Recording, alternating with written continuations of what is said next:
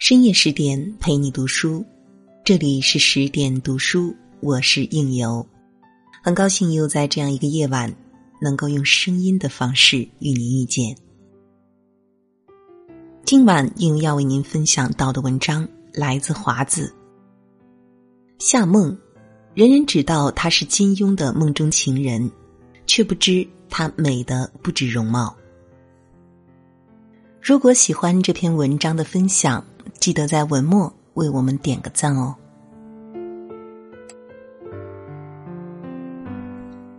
关于夏梦，最广为流传的是金庸评价说：“西施怎样美丽，谁也没见过。”我想，她应该像夏梦才名不虚传。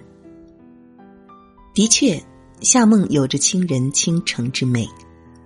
第一次看到她的照片时，就被惊艳到，不落世俗的面容。微笑间是典雅动人，也明艳温婉的韵味。因为这份美丽，因为金庸毫不掩饰的迷恋，便有人说她就是金庸笔下的小龙女王语嫣的原型，或是灵感的来源。从她生前到逝世，媒体和大众都在津津乐道的谈论金庸对她的求而不得。甚至还有人编造出二人咖啡店内相遇，夏梦面对金庸的深情表白，说出“恨不相逢未嫁时，今生今世难偿此愿，也许来生来世还有机会”这样的话。但后来夏梦的助理刘任证实，他曾问过夏梦，夏梦说这是根本没有的事，他也亲口问过金庸，金庸也说没有这回事。而且细究时间，两人初相识时，金庸处于第一段婚姻结束与第二段婚姻之间的空窗期，而夏梦也还未与丈夫林宝成开始恋爱，是单身状态，又何来恨不相逢未嫁时之说呢？这一切传言似乎都在彰显，只有和金庸相提并论，才能看出夏梦的分量。但其实，就算金庸为了他化名为林欢，改行进入他所在的电影公司当编剧，他也只是说自己不大看武侠小说。就算金庸为他量身打造剧本，他也只是淡淡的回应一句：“我一点也不喜欢这部电影。”可是观众们都喜欢，我觉得那部电影不够分量。就算旁人议论他们二人是才子有情，佳人无意，夏梦也表示我和金庸其实不如不说。夏梦就是这样一个女子，清白明朗，一淡风轻，永远清楚的知道自己想要做什么，想要的是什么。她的魅力世人有目共睹，并不需要金庸来佐证。当时的夏梦芳华绝代，惊艳的可是一整个时代，颠倒的人自然不止金庸一个。比起声望较高的金庸，更痴情的怕是曾和夏梦合作主演《禁婚记》的演员导演岑范。为了夏梦，岑范终身不娶。垂暮之年在受采访，提起夏梦，他说：“你知道的，遇到过夏梦那样的女子。”是没有办法再爱上任何人的。香港著名导演李翰祥则说：“夏梦是中国电影有史以来最漂亮的女演员，气质不凡，令人沉醉。连一向不轻易称许他人的一书，都真诚的赞美夏梦，一喜一嗔，娇嗔见秀丽之姿，又为之颠倒。她无论时装古装，俱美的咚的一声。”但夏梦美就美在，无论因着容貌获得怎样的盛赞，她也从来不卖弄名头，从不趋炎附势，一生都在为自己而活，懂得谨慎努力，也懂得见好就收，活出了一个女子出尘绝世的模样。夏梦出生于一九三三年，上海一个文艺之家，原名杨蒙。父母都爱好戏曲，从小受到家庭熏陶，京剧、歌剧都能朗朗上口。老上海浓重的艺术氛围，无形中在夏梦的少女时代就熏陶出她出类拔萃的艺术气息和修养。一九四七年，夏梦随家人迁居香港，考进玛丽诺修燕学校继续求学。他写的一手好字与好文，还热衷戏剧表演，尤爱莎士比亚的作品。在校期间，参演了《圣女贞德》等舞台剧。随着渐渐长大，夏梦的美丽愈发隐藏不住。十七岁就已经身高一米七零的她，身材苗条高挑，面容清丽脱俗，完全具备成为一个明星的优良条件。就是此时，一九五零年，夏梦被发掘签约了香港长城电影公司。进入影坛，他开始使用夏梦作为艺名，其灵感来自莎翁著作《仲夏夜之梦》，同时也因他在当年夏天加入长城，有着寄其梦想成真之含义。一九五一年，初出茅庐的夏梦便被导演李平倩启用，与韩非主演其荧幕的处女作《禁婚记》，一个有着倾城之貌。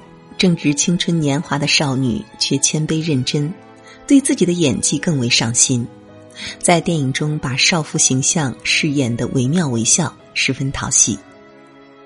这部电影上映后便一炮而红，深受影迷欢迎。因此，夏梦受到公司及导演们的重视栽培，先后又出演了电影《惹娘》、古装片《孽海花》等多部流行电影。二十岁出头的年纪。夏梦就已是长城电影公司的台柱子，风靡了整个香港。不仅拍摄了当时流行的各大画报，她的私服搭配更是标志性的被粉丝们称为“夏梦装”。很快，夏梦的名声从香港传到大陆，并且不限于我国。人们口中流传着“美国有梦露，香港有夏梦”的评价。她一双丹凤眼流转着属于中国古代美女的风韵，立体硬朗的五官又令整个人带着几分活泼与俏皮，成为东方美人的代表。娱乐圈从不缺美女，夏梦为何能持续走红多年，还恒久的留给后人完美的印象呢？除了她演技一绝，可塑性强且戏路很宽。无论古装、时装、民国戏曲，均是游刃有余，更要归功于他的严格自律和淡然的处世哲学。从出道起，他便给自己定下约法三章：不为人剪彩，不应邀外出吃请，不拍内容不健康的戏，并且信守了此诺终生。感情上，他二十二岁便嫁作人妇。与商人林宝成结婚，二人彼此珍惜，相互善待了一辈子。面对众多追求者的倾心，他从未迷乱，从不迎合，坚定的守护了自己最初的美好。夏梦说：“人不能要求太多，要学会见好就收。”所以他在事业的黄金期激流勇退，在一九六六年主演《迎春花》后宣布息影。第二年就告别了香港，随丈夫移居加拿大，隐退多年。那时的她从影十七年，主演影片共二十八部。当人们都以为从此再无缘夏梦时，一九八零年，夏梦回来了。不过她不是继续拍戏，而是走向了幕后，在香港创办了青鸟电影公司。先后监制了《投奔怒海》《似水年华》和《自古英雄出少年》三部电影，每部都火热大卖。其中，《投奔怒海》由刘德华和林子祥主演，一举夺得了一九八三年金像奖最佳电影和最佳导演等五项大奖。此时，人到中年的夏梦依旧美得优雅从容。似乎时光只赋予了他更多的风韵，令他丰富的如梦似花。这一次，他依旧遵从自己见好就收的原则，监制了几部电影便就此打住。他就是如此，体验过万人追捧的热潮，也躲避开时代的大风大浪，受到众多追求者的倾心，也从未主动渲染那些爱恨情仇。有过展露锋芒的时候，也谨慎的收起自己的个性。世事变化，他只是淡雅的笑笑。一九九七年香港回归前，蔡国庆到香港主持一档《星光伴我心》的节目，采访了一系列香港影坛名人，其中就有夏梦。这档节目是怎样的分量呢？被采访的二十二位导演和明星，在华人中都有相当的号召力，个个都是影坛风云人物。其中有导演徐克、唐季礼等，演员有成龙、刘德华、梁家辉、周星驰、周慧敏、张艾嘉、吴倩莲等。节目中和蔡国庆并肩而行的夏梦，烫过的端庄发型，利落的套装。精致的妆容配着珍珠耳环，挎着手包走起路来风姿绰约，谈话微笑时温婉可人。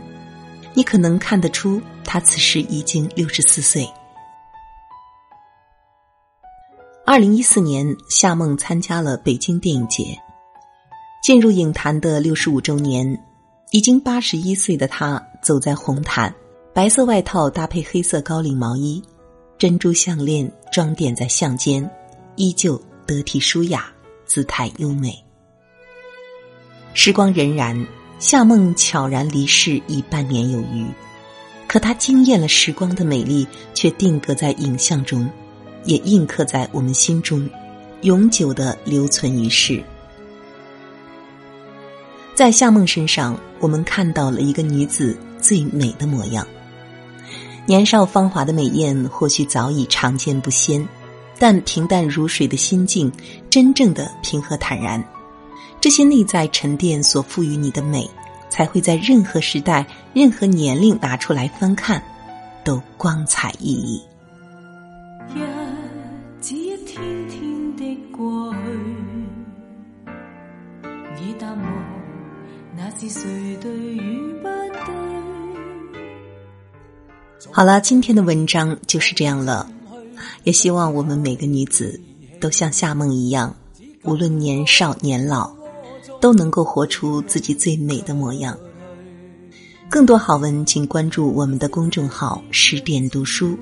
如果喜欢应由的声音，或者想和我有更多的交流，也可以关注我的微信公众号“聚听”，相聚的聚，听见的听，或者是华夏故事的全拼，就可以找到我。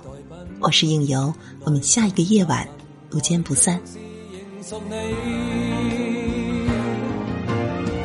前情话句句收进心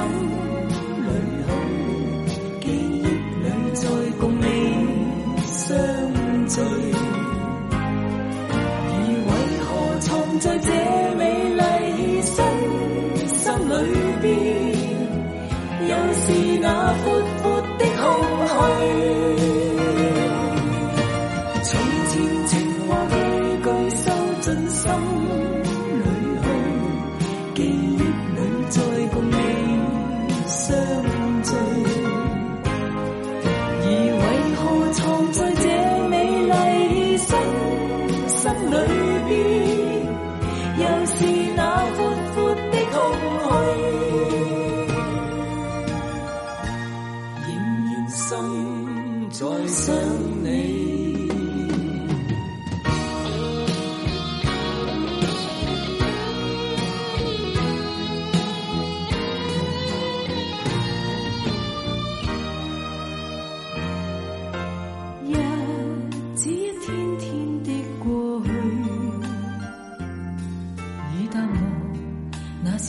对与不对，